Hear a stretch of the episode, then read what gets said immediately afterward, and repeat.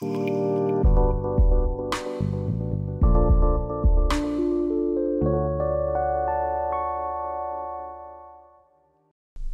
Hello，大家好，欢迎收听《盗版终结者》，带你用专利师的角度观察社会时事新闻。我是杨杰凯，专利师。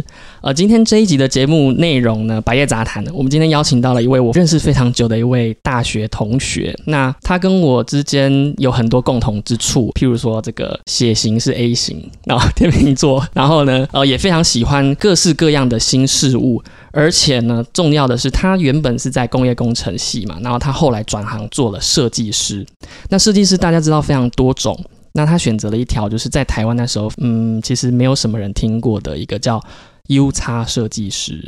我这边就直接先快速先跟各位说一下，U 叉设计师叫做 User Experience 设计师。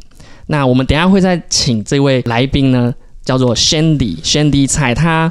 非常的红，在网络上非常的红。我们等下会请他来介绍一下什么叫做 U 叉，而且呃，为什么他会走入这样子的一个职业发展？那我们先欢迎我们的来宾宣迪菜。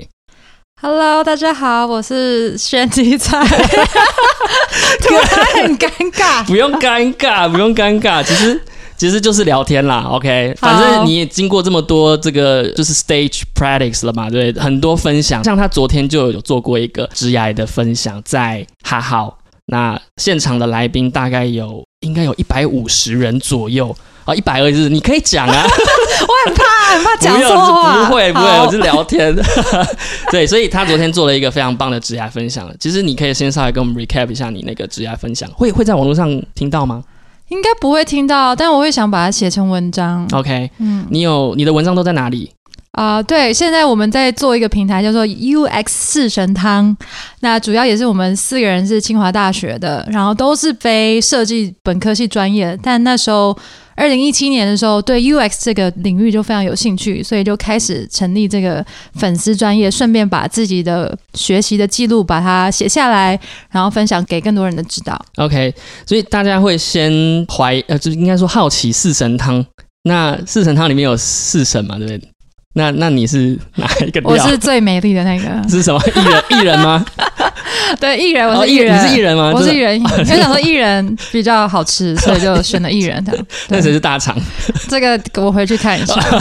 OK OK。这会乱聊了。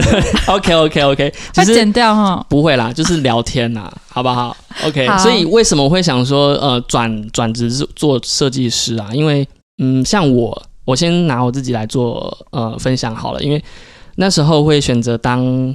呃，去考专利师这个职业，其实是我也喜欢很多新的东西，很多喜欢新的事物，所以，呃，有这样一个职业，专利师他就是碰触呃发明人的一些创意啊，设计人的一些呃想法 idea，然后呢，我还可以用法律的方式去保护他们的创意，那所以我才会想说，呃，这个职业可能蛮适合我的。那轩迪呢，你？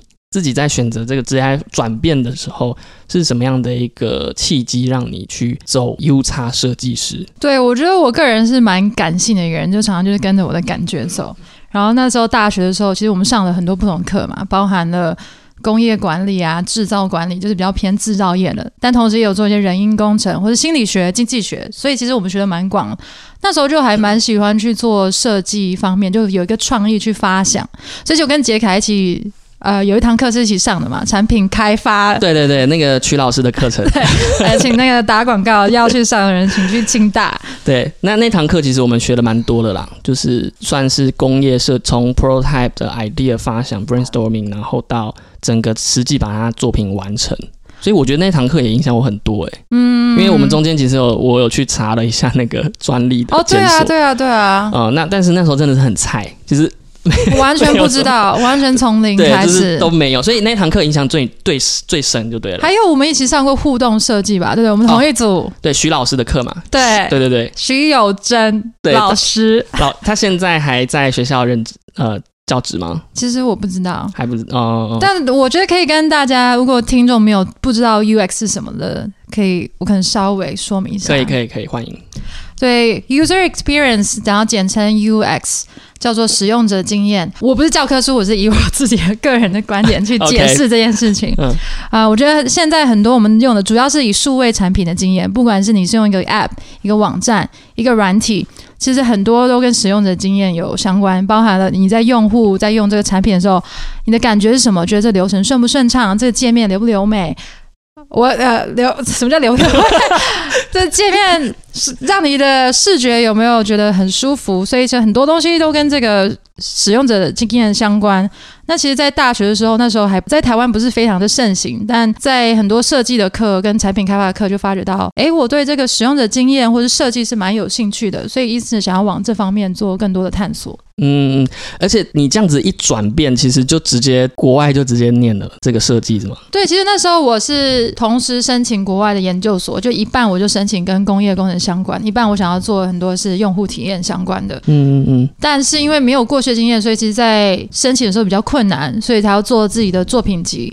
那我那时候就找到一个比较中间模糊的地带，他在。南加大 USC 有开一个课程，叫做产品开发工程的学系，那时候就有结合工程跟设计跟管理。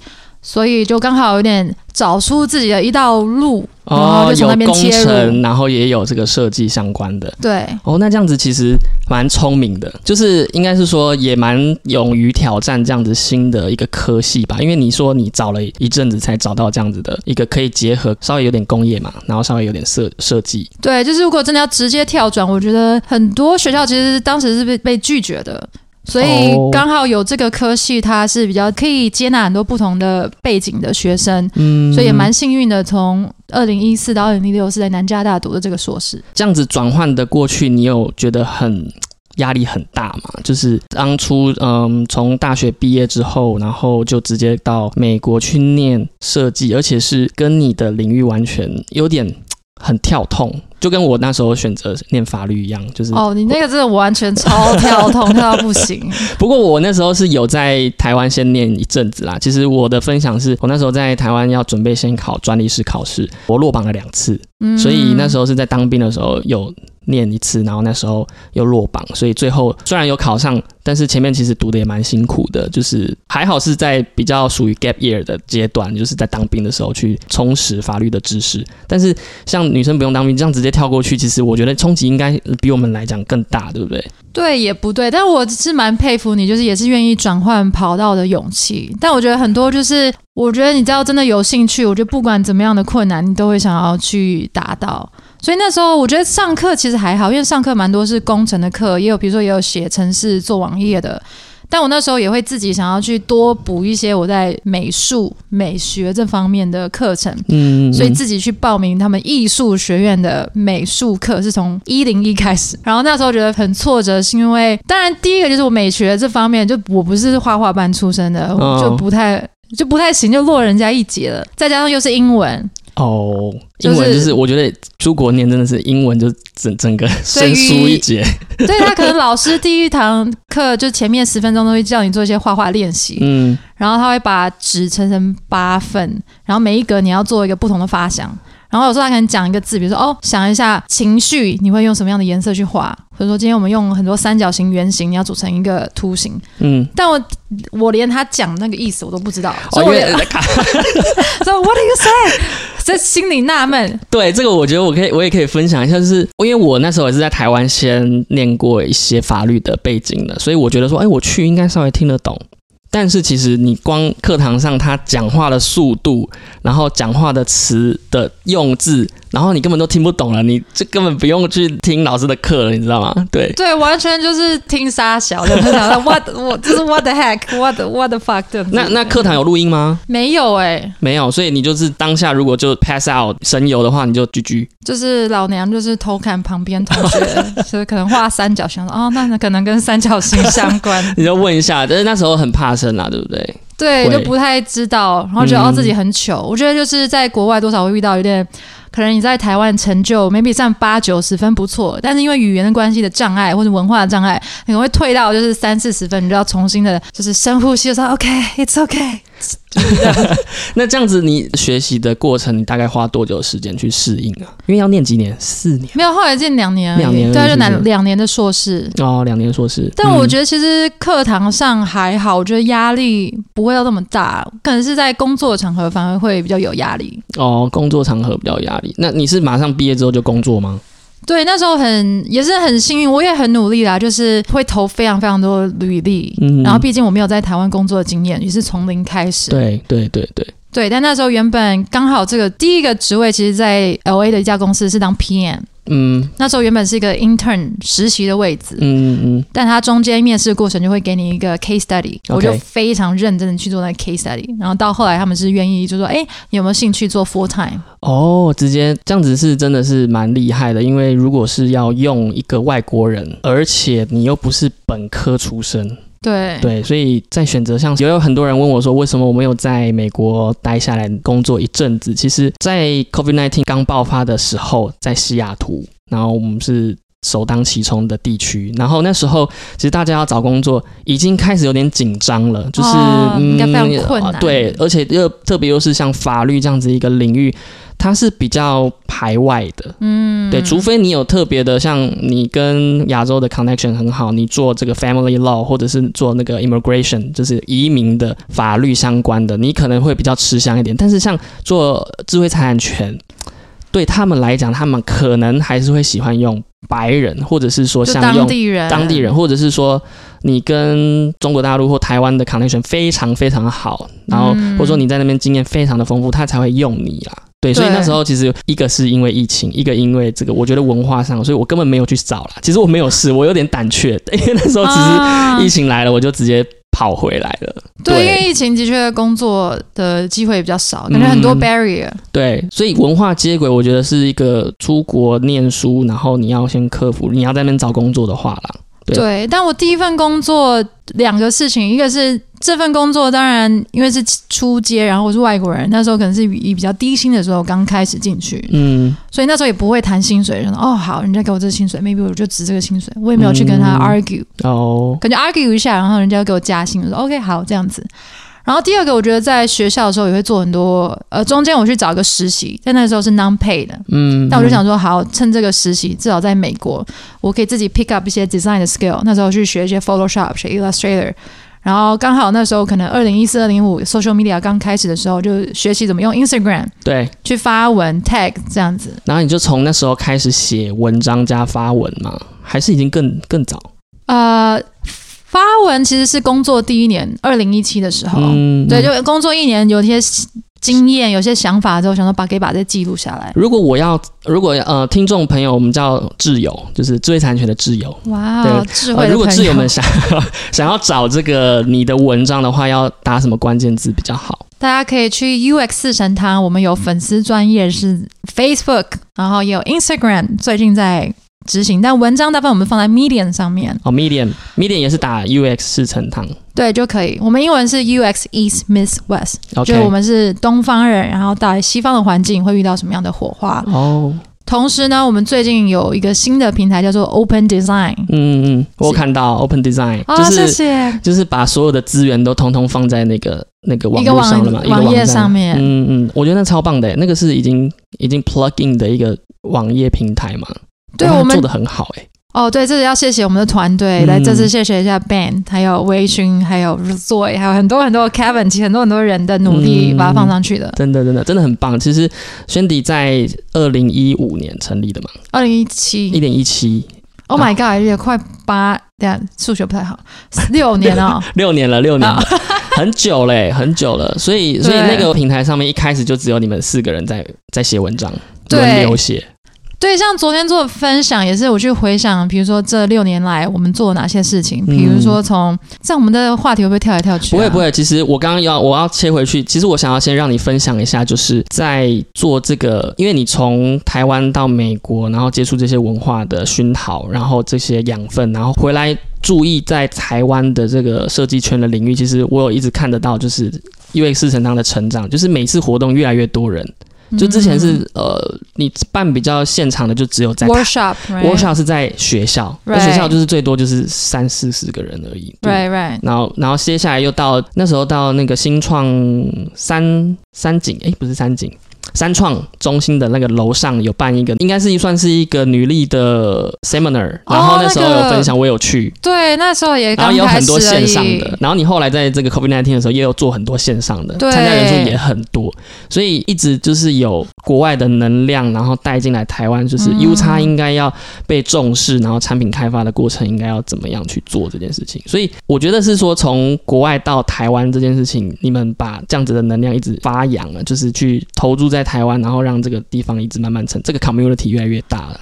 对，我觉得一方面也很幸运，那个时候的时机就是大概刚出国的时候，其实美国在 UX 可能成熟了五年、十年，那台湾刚刚起步，嗯，所以我们过去去学一些东西，嗯。然后在国外发展也会想把这些知识带回台湾，所以平常的话，在国外可能就是写文章，记录一些自己的成长的过程、工作经验。对，那如果能够回台湾的时间，我就会办一些从工作坊开始，或是演讲。嗯，其实就是从你去 intern，然后就开始写这个文章嘛，对不对？就是毕业之后，对，大概是在做第一份产品经理的时候开始写文章，然后后来就跟这个就是其他的团队的人员一起，就是哎想说来弄一个四神汤。对，那时候就找了一群，有没有一群刚好都是朋友，都是做 UX 的，这样郑杰也是我们的大学同学，对啊，对啊。然后 Nathan 是我们的学长，维勋也是清大是朋友的朋友，嗯嗯嗯，刚好都有这个想法，就是刚在 UX 刚起步的时候，有机会接触到不同东西，然后把这些东西记录下来。那你会想说，在选择国外工作的当下呢，你有想说要回来台湾做 U 叉的领域的工作吗？好问题，我觉得一开始都没有特别多想，就想说我想要在一个比较成熟的环境多去学这些东西，然后也许到自己到一个程度之后，可以回来再做更大、更多资源，可以做更大的事情。先把自己的这个肌肉长齐了，然后回来就是这个一拳打下去，产生更更多的涟漪啦，就是在这个台湾这个设计圈、U 叉设计圈里面产生更多的涟漪。我觉得这样做也蛮好的。就是我觉得讲的很好，有点 无无无话可说。Touching your heart 是不是？无法 build on top of it，讲的太好了。所以，所以你当初是想说可以做的，在美国再待的更久，然后再回来台湾，是这样吗？当下啦，我我们先不论，我们先不讲现在的想法，我们先讲当初为什么会想说，哎，那就待在那边，然后做这么久。对，我觉得有点像是举个例好了，假如你今天要学一个法式甜点，就台湾也有法式甜点，可能。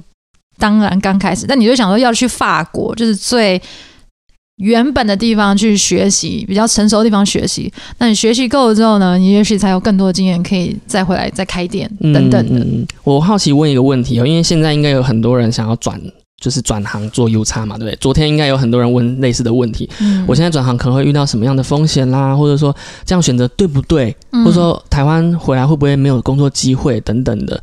这应该也有人问啊。那我想要问的是说，如果我选择在美国念书，然后念完书然后工作，我这样存得到钱吗？就是说，譬如说像这些很就是 software，然后很厉害的这些城市，都要花很多的钱去生活开销啊等等的。我我存得到钱吗？就是这边 pay 好不好？对，如果以存钱的话，我觉得当然看个人，但是。以收入为主，的确，美国的收入会比台湾高，而且这个产业也是比较成熟的。嗯，但相对而言，它的税务也会比较重。就你有进来的收入，也有支出，才会有你的收益嘛。对啊，所以你的收入是高，但是你的税务或者你的生活费，可能你出去吃饭，动不动就是二三十块美金。对，你自己也知道，在 在 Washington，没有，我不知道，我不知道纽约的物价。对，或者你的住宿也会很多，但我觉得。同时，如果你当然只看这些实质的 cost，当然比较贵。但是有些东西是很无价，你无法去用钱去评量的。嗯，比如说你遇到很多元的人，很多元的想法，不同的环境。嗯，了解。那我再问一个问题，就是，嗯，因为这个文化的差异嘛，有可能在台湾不选择在台湾工作，可能是因为大家普遍都会觉得说台湾比较不尊重这个 design。你有这样觉得吗？就在国外，好像国外月亮比较圆，他们比较尊重 design 吗？还是说？好问题，我觉得我在台湾也只有做过一份工作，所以很难以一份工作去概括到全部台湾的产业。是，但是我觉得的确是看公司文化。嗯，呃，刚刚有讲说美国的产业可能比较成熟，对于 UX 比较熟悉，所以自然而然就是对这个东西可以比较 value。但相对在一个还算早期的市场里面，对这件事情可能就不是那么重视。嗯我觉得可能相对在专利，也许也是类似的情形。嗯，我觉得就是缺乏认识，是不是这样讲？就是你讲第一个是市场还不够成熟，又说这个发展上没有像美国来的这么成熟。那第二个可能我觉得啊，就是可能消费者或者是这个业主还不太了解这个东西到底在并下面棒，就是到底在搞什么东西，那个看不到东西，然后你要去 design 这个流 U 叉。对，或者什么价值对，就看起来像叉 U，叉 U 也可以。叉 U 有点老，但我必须是对大家呃那个年轻一辈可能听不懂，嗯。但我觉得近几年有发现越来越多人知道 U 叉，就就算不是在本产业，就是科技业也会讲哦，有听过 U 叉。嗯，那你有听过就是呃，因为他们不选择在台湾，是因为啊找不到工作，然后大家也不太尊重他。你说在国外工作人对，就是吗 U 叉，就是回来台湾，然后可能又跳回去，或者是怎么样。嗯，我觉得最大有可能是薪水，还有工作的文化。哦，culture 这个文化，因为我觉得这个东西以以我对你的了解啊，你比较喜欢很多元的这种文化大融入的嗯这种感觉，到处都是可以呃遇到新的人、新的人事物、新的文化冲击。那你也很喜欢跟别人聊天，那好像在台湾就没有办法这么的 diverse，就是多元化吗？是可能你你啦，以你来讲，对，我觉得相较而言，毕竟美国还是很多不同的，不管是外国人、不同的宗教、不同种族、不同信仰，都有可能带来你不同的想法。嗯，但在台湾长大的人，多少还是比较有于它的类相似性，所以这其实是会影影响你的工作吗？会影响我的工作吗？我觉得我就像你说，我是比较喜欢有不同想法的嗯冲击的那种感觉。就是说你会把这些冲击放到你的 U 叉的 design 上面。对，我觉得是想法上的冲击，或是沟通上，就哦哦原来你有这样的 idea，我从来没有想过。哦，蛮酷的。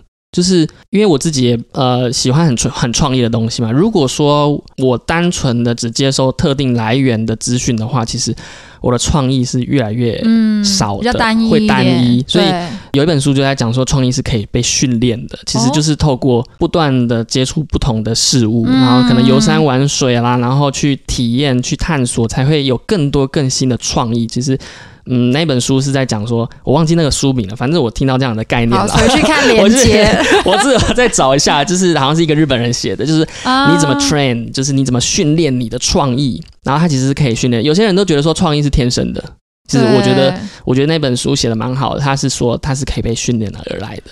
对，我也觉得可能就长越大，我也是喜欢接触不同的事物。嗯嗯，嗯这个搞不好可以再聊一集。anyway，就是去年的时候，我也去上了喜剧表演的课，嗯就是说我去在 hustle 打工。喜剧表演，对会不会又 Comedy 太跳痛对，对，有点跳痛，但是当初的想法，我们会不会乱聊乱聊啊，聊到不行。OK 啦，OK 啦。我觉得这个是你个人的特质，对，因为我觉得我们嗯聊到一个很有趣的地方，就是你竟然去当了喜剧演员，就想到这个，先从工程师，然后设计师，怎么就变喜剧演员？然后我们都还没有聊到跟智慧财产权有关的。想说今天到底在干嘛？OK，你讲一下好了，你讲一下，就是你做 comedy 到为什么会想去当喜剧喜剧演员呢？吓到不行。对。没有，当初其实呃前年回台湾待了一段时间，然后回到美国，想说嗯，我觉得我英文 presentation 的 skill 想要再更增进一点，哦，OK，演说的方面，嗯但我又不想去上那些简报课，因为每天公司就是在那边 bullet point 已经写到不行，要烂掉蛮聪明的、哎，就是、嗯，因为喜剧这个一个段子，就是在五分钟内你要 catch 所有观众的耳朵，对，这真的很难，然后你又要让他们好笑，这那你难自己如果尴尬，就是别底台下就更尴尬，炸到爆。我们叫做 bump，就是你是炸弹，就说哦，I bumped today，就是哇，没有没有好笑到，就是你讲一段，然后大家鸦雀无声，就戏啊这样。子。惨，但其实我觉得蛮有趣，是我之前在顾问公司，然后我记得美国还蛮重视 team building，就是怎么把这个团队建立起来，培养感情。对然后他就把我们一群陌生人，然后丢到一个叫做呃 improv 的，improv，即兴表演的课，嗯嗯。所以就是我们可能十这十个人完全都不认识，然后有个老师就带我们一些 workshop，然后其中一个蛮有趣的练习是说，哎，你们五个人上台，完全都不认识彼此。嗯假如我们今天是青少年，然后你们今天超过十二点了还没回家，嗯然后我现在是你们家长，你现在马上给我编出一个谎言，你们在干嘛？你们去了然后哪里？然后大家轮流编谎言，是不是？，对，然后比如说杰凯就是说：“哦，我们今天去 study。”然后那个老师就说：“你们去哪里学学习啊？”然后可能有些人同时讲的时候，图书馆或者什么，就完全不一样，就很好笑。哦，好酷哦，这是一个算是有点像大地游戏的感觉吗？对，有点因为像大给你一个情境嘛，嗯然后让你现场就是从零到一，然后去发想，嗯，然后可以乱掰。好酷哦。对，然后你就可以发觉到，哎，有些人可能可以现场马上想一些东西，有些人是后来哎，那这个真的很很靠语言能力嘛，对不对？I think so 对。对啊我觉得你的个性、语言能力或者你的临场反应，嗯，对，就就是像在表演课一样，嗯所以我就觉得在清大或是过去在台湾的成长环境，真的很少很少接触到表演课。OK，所以你为了增加你的表演 能力去，去选了一个 comedy，就是当这个喜剧演员。好，我们要不要回过头来聊一下？就是专利啊，没有切这么硬的吧？突如其来，没有啦。其实我是想要再问一个问题，就是说你在转 in intern 要转这个正职的时候啊，你有想说累积一点点在那边自己接案子的经验嘛？哦、g o o d question。对，因为因为我知道，就是很多 designer 设计师，他会先从亲朋好友这边累积一些作品集，比如说啊、你帮我，哎，那个 Shandy，你可以帮我画两条线，设个几 设计一设计个 logo 吗？一对句话惹恼设计师。对，你可以帮我，哎，不就画两条线吗？对啊，在干嘛？为什么要收两万对，块？那那因为很多设计师会从这样开始 build up 自己的 portfolio，自己的作品集。那你那时候有考虑过这样子吗？对我必须承认，我觉得我对自己的视觉设计不是这么有自信，就是也不是画画班，不能是画画班，你会惹恼别人。那什么艺美术班、美术班，美，术系出来嗯，嗯嗯嗯 Yes 美术底，不是画画班，刚才删掉删掉。对我没有那个美术底，所以我对我自己对视觉方面不是当初不是那么有自信，但我觉得我对逻辑思考或者对人的敏锐度是高的，还有组织能力。哦，但其实对，就是比如说使用的经验，你当然有偏界面美感的部分，但你也有偏整个比较逻辑系统性的规划。对那我觉得我在这方面是比较强的，但对视觉化是比较弱的，嗯所以在想接案的时候也没有特别说没有自信到说哦，我今天可以接一个案子。反而是从我的 intern，就是老板交代我的事情，我开始做，或者工作上有些案子我去做。我觉得至少有个人可以带领我，因为自己接案就是自己一个人单、单打独斗。嗯嗯嗯嗯，因为我也想要问那个问题，只是蛮好奇啦，就是如果在国外你这样子私私底下接这个案子，会不会遇到一些 legal issue 法律上的问题？哦、g o o d question。我觉得，嗯，这个我不是很确定，但我想说会不会跟签证也有关系？那如果收现金呢？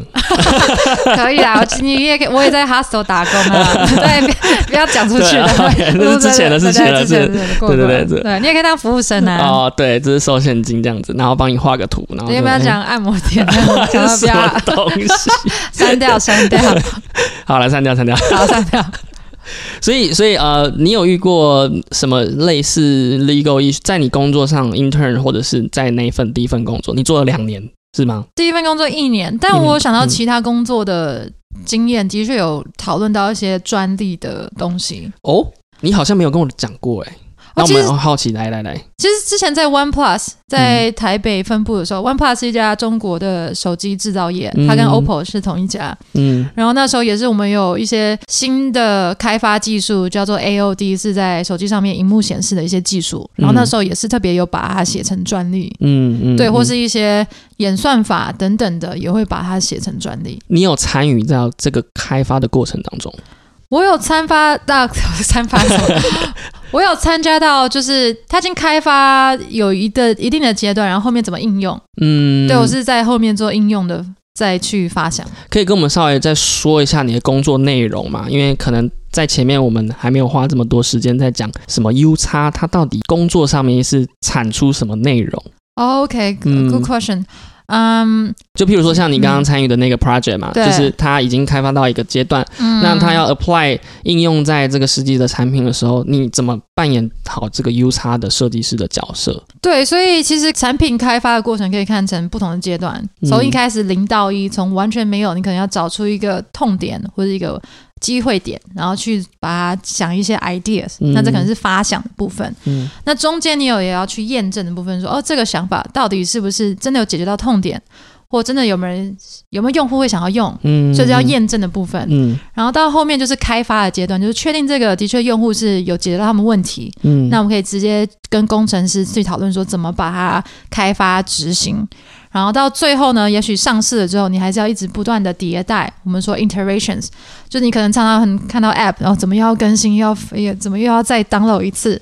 那很多都是因为它要让这个呃功能越来越好，所以有不同的阶段。对对对。然后你就是要看这个阶段，然后去参与变化吗？还是对我我我想问的其实是就是说要工作内容，对工作内容，嗯，对，就是因为有很多不同阶段嘛，但你参与进来的时候，你要你要产出什么的工作内容给你的伙伴们？譬如说，哦，我觉得这样子做会比较来得好，因为我觉得以我的研究来看，应该是要这样子设计往这个方向走，或者说呃这个 icon 要放哪里啊之类的。对，最直觉的 deliverable 就嗯产出，的确你们就会想说是一个界面，或者是比如说 Uber，它今天要做一个共乘的功能，嗯现在可能疫情没有办法，但之前可能有共乘，可以大家一起搭 Uber。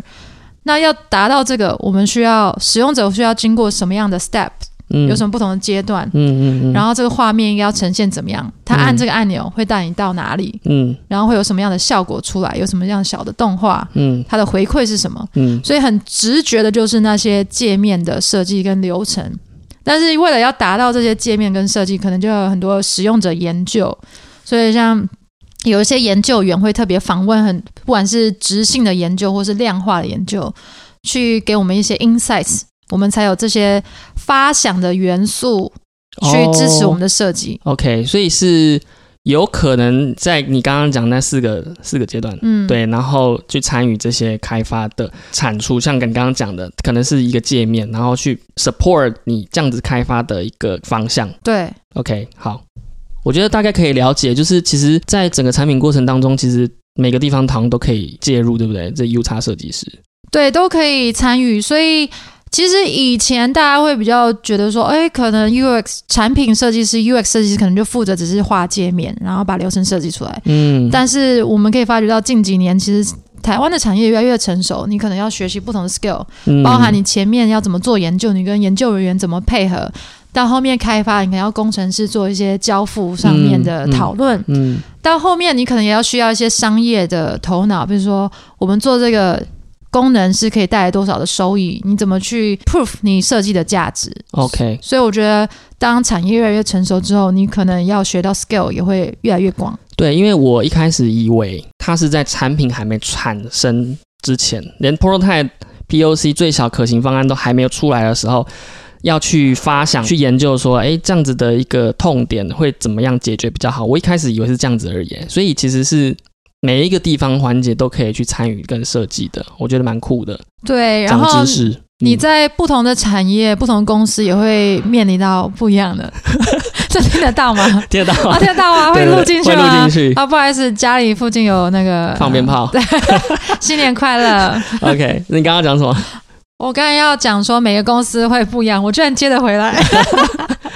就比如说，有些是新创公司，所以他可能比较多要新的想法，所以你可能做比较多前期的参与的研究啊，就是想一些发想。但也许你到比较成熟的公司，它已经比较稳定，比如说 Google，它的广告就是可能差不多已经定型了，那你这时候是做很多 optimization，、嗯，怎么让它优化？对所以这个时候你的 skill 可能也需要技能也不太一样。，OK，所以好，我们回过头，你在这一份工作里面呢、其实，嗯，对你来讲，学习到很多，在整个应用面，从学校的东西应用到这个上面，然后把你那个 project 做好，所以最后留在这边公司待了一年，嗯，对吧？待了一年。那因为我自己有写一篇文章是在讲，就是关于设计师的职 position，就是你的位置可能会遇到一些嗯跟知识产权有关的事情。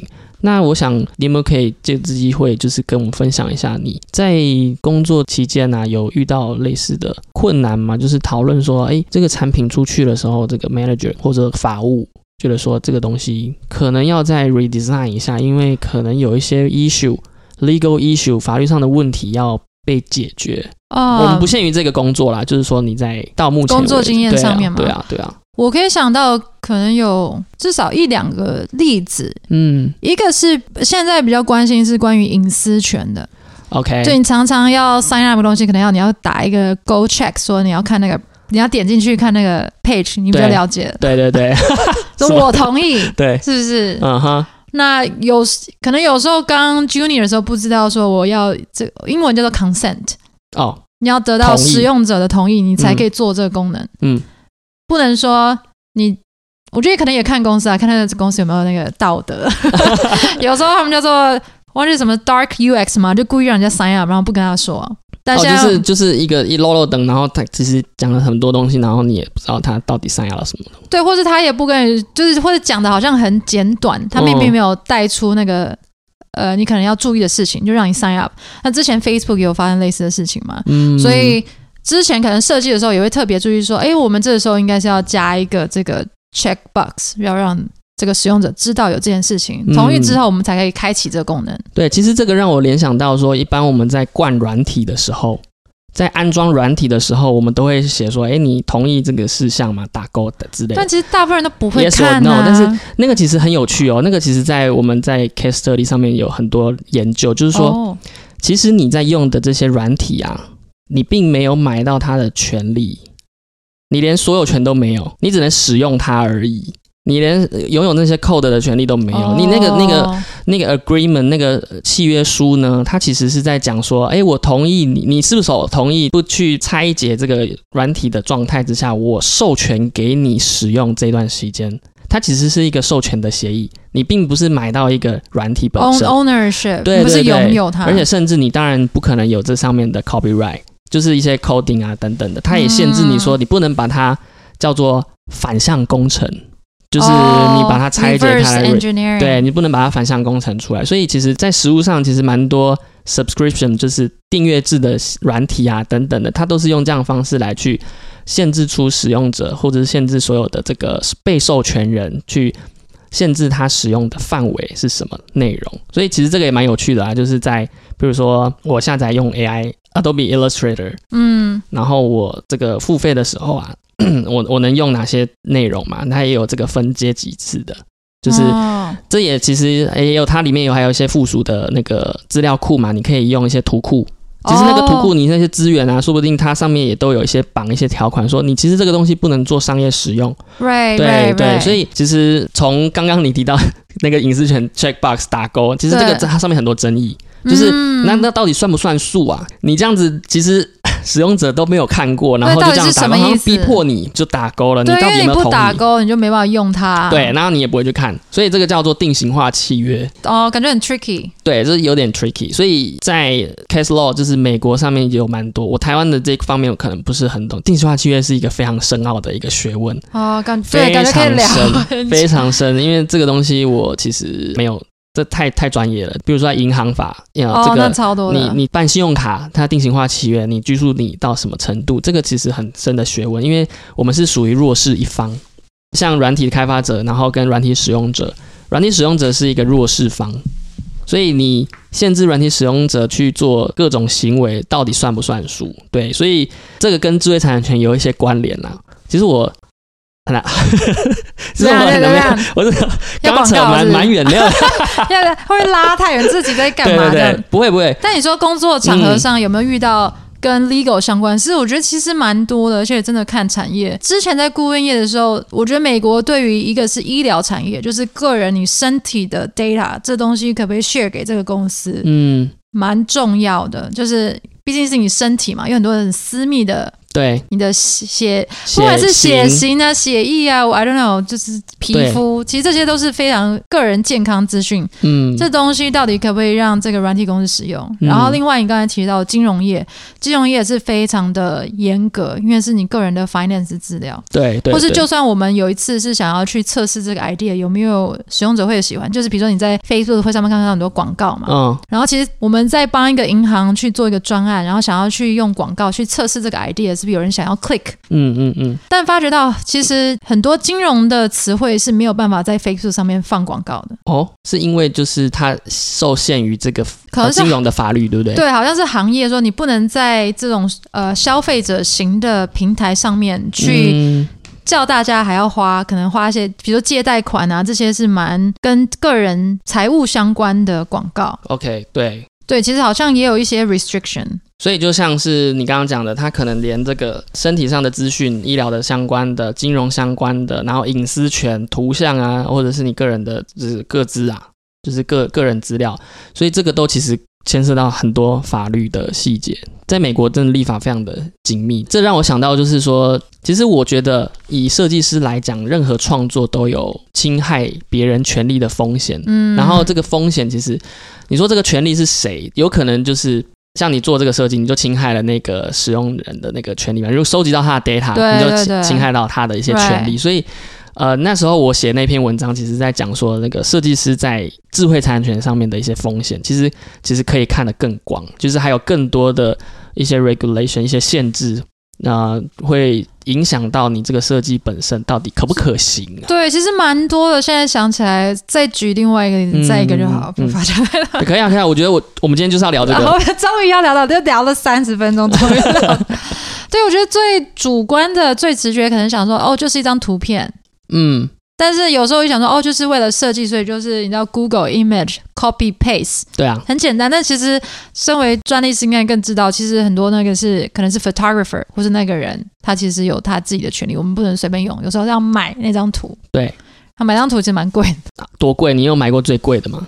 因为反正都公司付钱，那你有买最贵的，你要报账。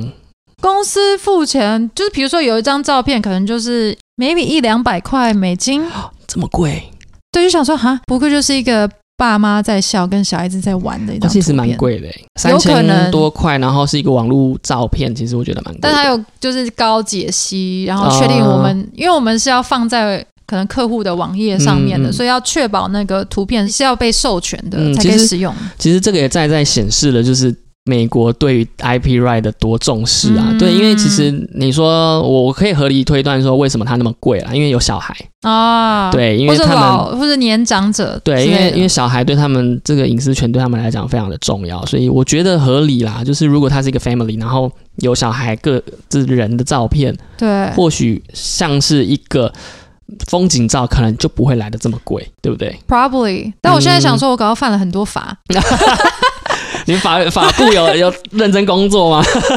对，不是，我觉得设计师就像你说，很多有时候就是，哎，我看到一张图片，然后我可能明白我照一张杰凯，就网络上可以查杰凯照片，我就找到这张照片，嗯，然后我就把这个人把他的图像截出来，就有人像，然后我再做一些加一些绘画的插图啊，让他我自己的创作，对。这种是不是？我记得之前有讲过类似，可能会有些风险。对，这个其实可以先讲到著作权的形成这件事情。就是当下你在用那个图档的时候，我们先判断它是有受著作权法所保护的，也就是说，那个照相照出来的这个人，那这个照片呢，它是受著作权法所保护的。那这个就他就拥有所有的权利，就是这个摄影师就有拥有所有权利。那你今天要用它的时候，你就会先做一个动作，就是 copy。那你做的这个动作其实就是侵害他的重置权，就是他的 copyright，这就是原文而来，就是 copyright，就是你已经重置了他的作品，其实就已经侵害了财产权。那再来了，你就运用他这个照片呢，你可能做了一些改作，加一些元素上去啦，然后换个呃颜色啊，色调，换个颜色，你可能就侵害他的改作权利。再来呢，你可能把它散布到其他的地方，你又侵害到了它的散布权。哇，这真的好累哦，呃听得都要头晕了。其实在这个地方，因为著作权呃有分很多种类啦，它就是把它拆分成你怎么去运用这些权利。嗯，像我们刚刚提到的这些动作，其实它都是拆解非常仔细的。你你会怎么去做宣传这个东西？又怎么去运用这样子的一个著作？其实他就把这些著作的权利分成好多种，就是呃散布啊、传输啊，然后 copy 啊，然后呃公开发行啊、公开演出啊等等的。其实要去仔细细究说你这个东西到底去怎么用它。所以其实最好的方式避免这些风险，就是一开始的时候就取得授权，而且是完整的授权，这样是最好的。所以像刚刚你有讲那个一千一张三千块，它可能就是一个比较完整的授权给你啊。OK，remind me of another example。嗯，就是有一次也是要做一个活动的视觉设计，然后呢，我就找了 Michael Jordan 的图片，嗯，然后想说 OK，我就把也是重置嘛，然后换一些颜色，加一些东西，嗯，然后就后来我忘记好像是我的 PM 跟我说，哎，我不知道用这个可不可以，毕竟 Michael Jordan 是一个非常知名的人物哦，就算只是他的剪影。搞不好也是要付钱的，嗯，然后就我那时候也是去查，就是一个惊人的数字，想说啊，算了，不要用这个，这个很很很重要哎，因为其实呃，以代言来讲，它是可以创造很大的经济价值的，嗯，因为他是一个非常有名的名人，所以我这张脸哦，甚至它可以 非常值钱，它甚至可以成为是一个商标了，就是它已经可以就是很具有识别性的一个。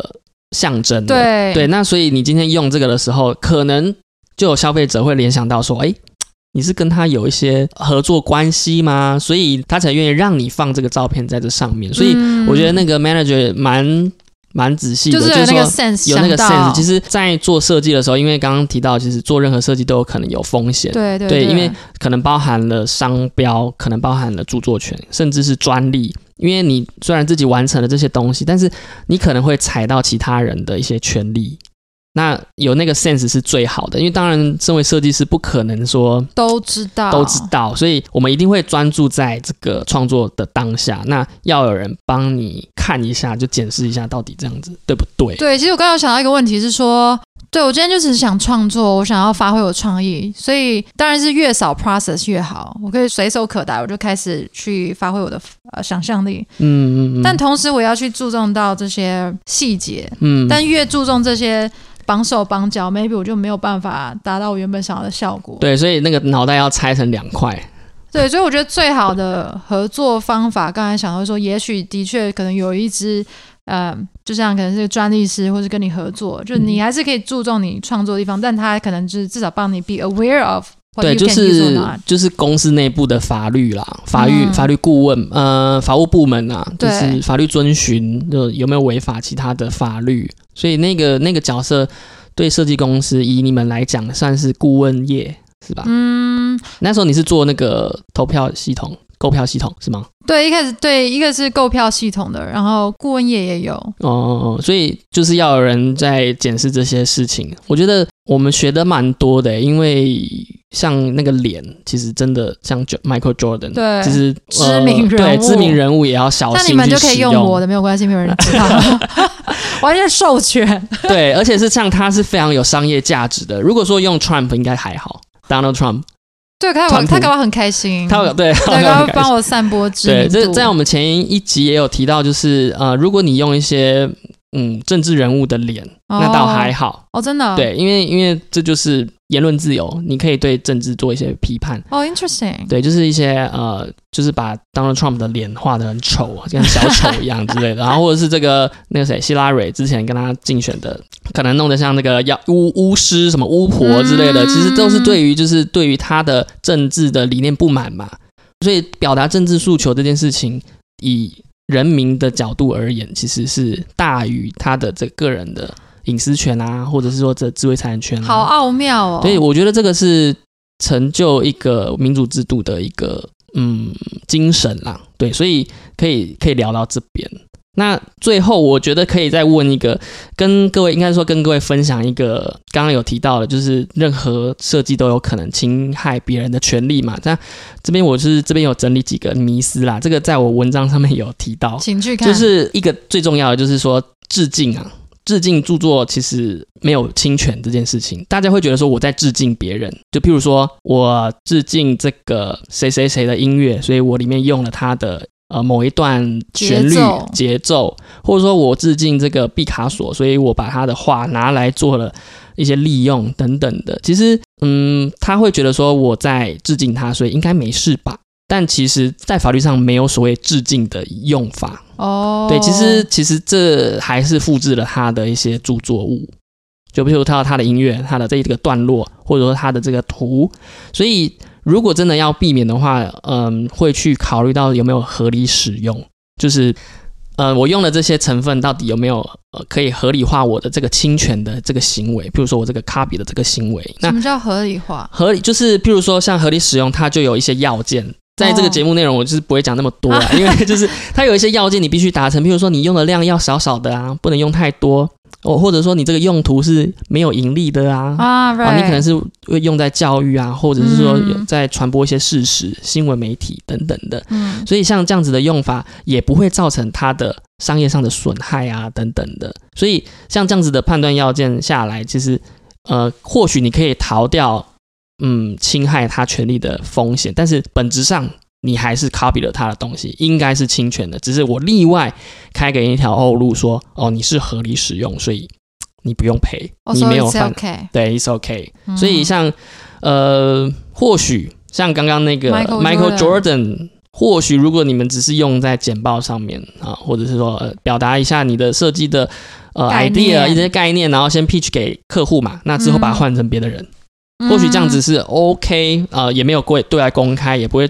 对这个 Michael Jordan 的家属或者是他本人产生一些影响，那可能就有。嗯，可能也不会被他看到，然后也是空间。public，反而就是对对对，无法。那第二个其实是想要分享，就是比较偏向商标的，就是大家也会觉得说，我自己原创出来的一些 logo，经过一些变化啊、变色啊、调色啊，就不会产生有商标侵权的问题。其实不一定，因为在各个国家，商标都是属于排除他人使用的一个权利，它是排除他人的 exclusive right 排他权，它是注册好的。所以，就算你是今天自己原创出来，你只要跟它像，然后呢，又在同样的商品领域啊，或者是在同样的服务领域，那有可能还是那会感觉蛮。常在新闻看到，就是哦，仿冒的什么 Adidas 对仿冒这冒，种东西，你讲到一个点，就是仿冒其实又不太像是这个问题。仿冒就是知道他是谁，所以就去,、仿冒了，就故意做的跟他很像。对你刚才是我刚意思是，就是他可能设计师自己在做设计的时候无意间就设计了一个跟别人很像的呃 logo，嗯。然后也用在刚好同一个领域。那如果这样子的话，这个设计师其实该打屁股，就是哎，怎么在搜寻的时候没有看到这个东西跟他同样领域呢？对，其实这个东西也值得注意啦，就是有可能是相似的领域，也有可能哦、嗯。就是譬如说像做美妆的跟做服饰的，其实嗯这两个其实虽然说本质上可能卖美妆的不一定会卖服饰，但大家有可能会把它联想在一起，因为很多知名品牌都有卖服饰，也有卖美妆嘛，嗯所以其实他们两个算相似的，很大程度上。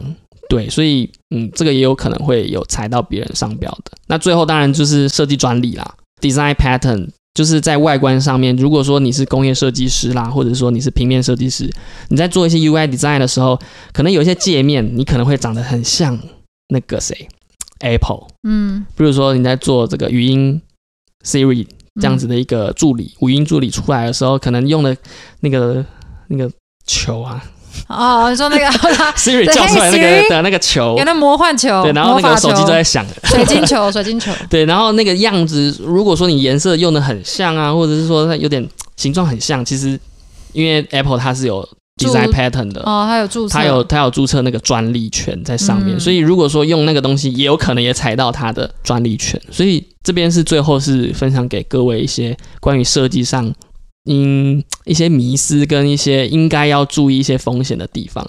对啊，我原本有想到一个要讨论，但不知道会不会讨论太久。不然就后面然后在后面再好好 OK 啊，接你先讲，没有你先讲啊，先讲啊，对啊，你刚刚想到，所以你还有另外一个想要跟我们分享就，是，我是想说，之前小小聊到，比如说 AI 哦，这件事情，对，最近很流行、很 popular 的 Chat、嗯。GPT，或者是之前的达利。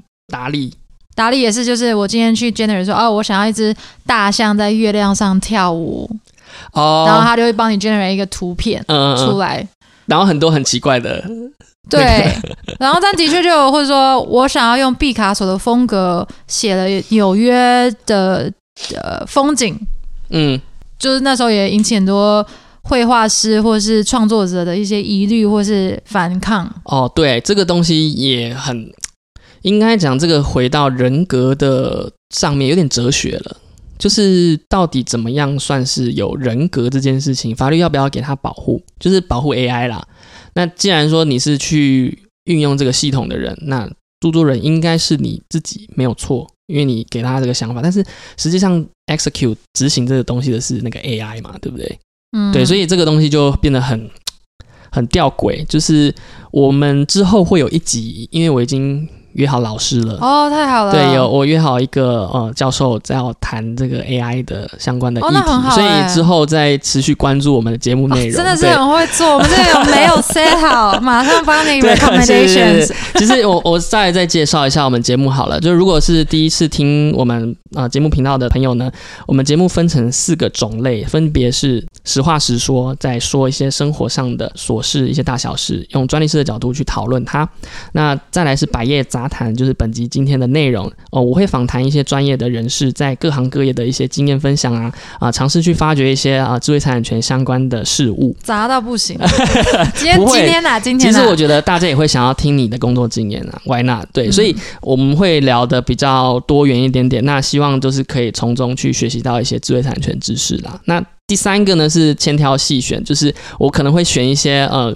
一些物品、一些人物的故事，可能一些已故的呃名人，那他的跟智慧产权有关的一些呃奇闻异事啦，就是一些小故事，然后跟各位分享，可能会呼应到现在的一些时事啊等等的。那最后呢是万人机变，其实就是像刚刚你提到的，呃，像 AI 这样子的创作，到底要不要法律保护它？这个著作人到底是谁？那他创作出来的东西，也如果侵害到别人的话呢？那这个责任算谁的？嗯对吧？这也很很难，就是说我叫你去画一个东西，然后抄袭别人的那风格之类的，那我应该要向谁求偿？所以这个东西其实非常的面向非常的多，也很广很深。对，所以这一集会有一整集的内容来讨论这件事情。对，那最后呢，就是呃，因为我们现在有 IG。